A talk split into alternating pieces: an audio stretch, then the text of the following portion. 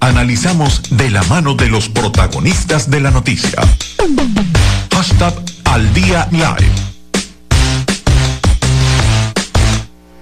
2, 44 minutos de la tarde, amigos de radio de las redes sociales. Y esta hora vamos a conversar con el doctor Jaime Torres, quien es médico infectólogo, jefe de la sección de enfermedades infecciosas del Instituto de Medicina Tropical de la Universidad Central de Venezuela. Doctor, le saluda Arge Libera. Buenas tardes, ¿cómo está? Buenas tardes, ¿cómo, cómo está Argeli? Encantada de que esté acá con nosotros y quisiera que nos hablara un poco acerca de su percepción en relación con el tema de la cuarentena, el COVID-19, este, digamos que debate que se está dando a nivel internacional con respecto al tema de la vacuna y la posibilidad que mm, reseñan algunos medios de comunicación de que se comercialice este antiviral Remdesivir como una forma para precisamente atacar la situación del COVID. Bueno, son varias preguntas juntas, ¿no? Eh, la, la situación de la cuarentena nivel mundial eh, un poco trascendido en las noticias. Las cuarentenas se establecieron como una manera no de eh, erradicar la infección en una población, sino de enlentecer su diseminación. eso es importante que la gente lo tenga en cuenta porque con la excepción quizás de China, en algunas partes donde, de China donde se pudo hacer una cuarentena masiva y muy estricta, que, de alguna manera eh, eliminó la transmisión del virus en esa área, eh, no, es, no es posible eh, reproducir lo mismo en otros lados. Ah, lo que se ha hecho en cualquier otro país del mundo es establecer una serie de limitaciones como las que estamos viviendo en Venezuela ah, en algún grado similares o, mayores o menores, pero que buscan es retardar el ascenso de la curva de transmisión, lo que se llama la curva epidemiológica, de la de, de, endémica del virus. Eh, de verdad que, que las cuarentenas se empiezan a desmontar, es de esperar que también el número de casos aumente, porque no se, o sea, no se, no se, no se radicó el problema. Lo que se hizo fue trasladarlo a, una etapa un poquito más tardía. Eso tiene sentido. O sea, tiene, porque usted lo que busca es que, que su sistema de salud no se colapse con el exceso de pacientes que estén eh, exigiendo atención, con los casos graves que, tiene, que requieren ventilación mecánica, etcétera. Si usted logra que eso se vaya haciendo gradualmente, bueno, el sistema de salud puede ocuparse de eso y el impacto es mucho menor. Ese es un aspecto, ¿no? El, en relación a lo de la vacuna, existen varios eh, eh, llamados candidatos vacunales. O sea, uno no puede hablar a, a estas alturas de una vacuna como tal, porque simplemente son productos que se están evaluando para ver si funcionan, si son seguros, si se pueden utilizar eh, en forma masiva, sin que haya eh, inconvenientes.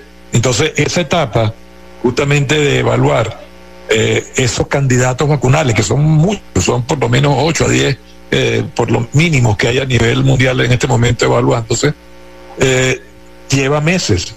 O sea, no se hace desde un día para otro. Primero es ver si no causa ningún efecto nocivo eh, eh, grave en los individuos que la reciban. Después ver si es capaz de, despertar una respuesta de inmunidad que lo proteja. Y después ver si se puede utilizar en forma masiva sin problema. Entonces eso se lleva, eh, normalmente se lleva varios años. Y en las condiciones más, ah, digamos, óptimas de que se facilite todo, mínimo seis meses o un año. Entonces, eh, eh, vamos a disponer de una vacuna o de varias vacunas eh, seguramente, pero no antes de finales de año, quizás más bien ah, para mediados del próximo año.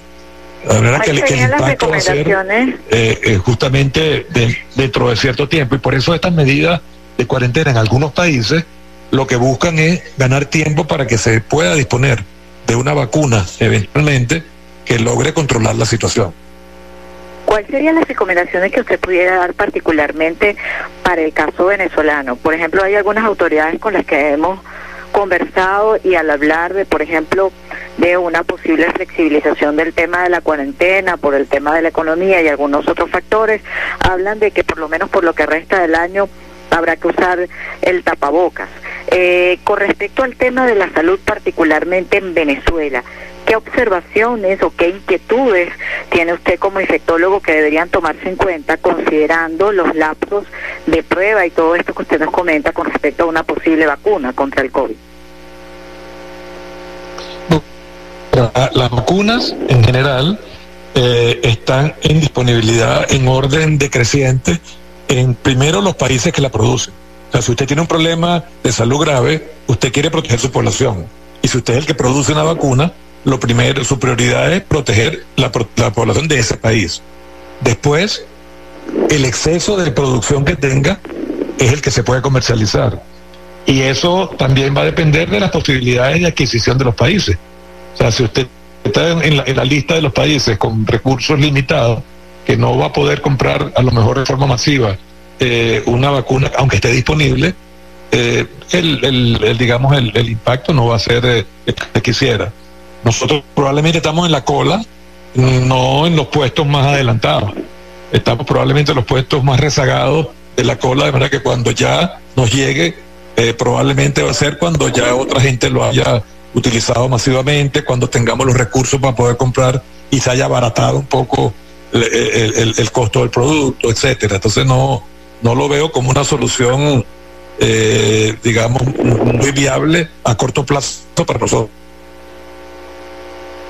¿Cuál sería entonces eh, la recomendación desde el punto de vista de salud médico, desde justamente la parte de infectología ante este panorama y ante la situación compleja, digamos, de eh, los centros de salud en Venezuela y, la necesidad de muchos sectores de que se reactive la parte económica? Bueno, el, problema es que cuando surgen, eh, digamos, enfermedades o patologías nuevas, Ah, no siempre se conoce eh, muchos detalles, entonces uno va aprendiendo en el camino, qué es lo que ha pasado con este virus. O sea, muchas cosas que se han hecho se hacen porque es lógico, porque hay con, cosas parecidas, porque es lo que uno cree que va a funcionar, y en la medida en que se conoce mejor problemas, uno empieza a descartar cosas, a, utilizar otras distintas, y eso es lo que hemos, hemos vivido todo el tiempo durante esta epidemia. Eh, le, insistía que las medidas de distanciamiento físico, que es lo que se llaman ahora, o distanciamiento social, el, no resuelven el problema. A la medida que usted empieza a desmantelarla, va a haber un aumento de casos. Y, probablemente va, a ser, seguramente va a ser necesario mantener una serie de, de, medidas de protección, como el uso de tapabocas, que no todo el mundo está convencido de que, de que es tan efectivo, por, por cierto. Eh, y, uh, no, y, y, la verdad es que nadie sabe cómo se va a comportar el virus en ciertos contextos. Pero uno esperaría que a estas alturas, en algunos países, no solamente en Venezuela, en algunos países con condiciones muy malas desde el punto de vista de, su sistema de salud o con recursos muy limitados, esta epidemia estuviera causando un desastre y no está ocurriendo. Eh, llama la atención que el mayor problema con, la, con esta epidemia ha ocurrido en los países de mejores recursos, de los países más ricos y con mayor capacidad incluso de respuesta.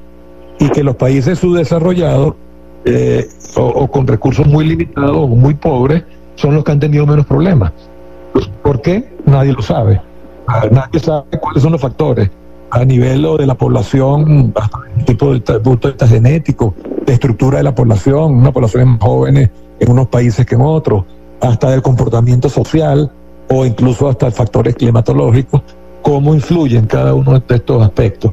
Y lo cierto es que todo lo que, lo que se predijo para muchos países no se está cumpliendo. Es el caso nuestro. O sea, todo el mundo esperaría que en un país en las condiciones de Venezuela, la epidemia a estas alturas, que ya tiene por lo menos dos meses, eh, quizá, y hasta quizás más tiempo circulando el virus, el problema sería muchísimo más grave que el que estamos enfrentando. Y no sabemos por qué no está ocurriendo, no porque no haya infecciones. O sea, el número de casos reportados de apenas 300 y tantos es solo el número de pacientes que se han confirmado por las pruebas de biología molecular medio especiales que se hacen para confirmar casos agudos. Eh, el número de personas infectadas seguramente es muchísimo más alto que eso. Ah, y sin embargo, no estamos viendo tantos eh, pacientes que se mueren, ni tantos pacientes graves o complicados. ¿Por qué? Nadie lo sabe. Entonces, predecir qué, qué, es lo que va a ocurrir dentro de un año o cómo se va a comportar la epidemia en nuestro contexto no es fácil, porque eh, el ejemplo más, por ejemplo, que, que, uno puede poner es el caso de la gripe o la influenza. En muchos países la influenza tiene picos epidémicos con las estaciones. En la época fría aumenta muchísimo el número de casos y la gente sabe que hay que vacunarse, que es la época en que se complica y se muere por la gripe. En, en Venezuela, que es un país tropical, esos picos no existen. Entonces la enfermedad se distribuye durante todo el año. La gente cree que no hay influenza y que nadie se muere por eso, pero no es verdad. Es simplemente que el número de casos se distribuye en una forma más o menos uniforme en todo el año. Eso pudiera pasar con este virus y no, no, no viviríamos esa, eh, digamos, esa, sobrecarga de los sistemas de salud tan grave que han vivido otros países, pero seguiríamos viendo casos, casos y muertes a lo largo del año. Eso nadie lo sabe hasta ahora.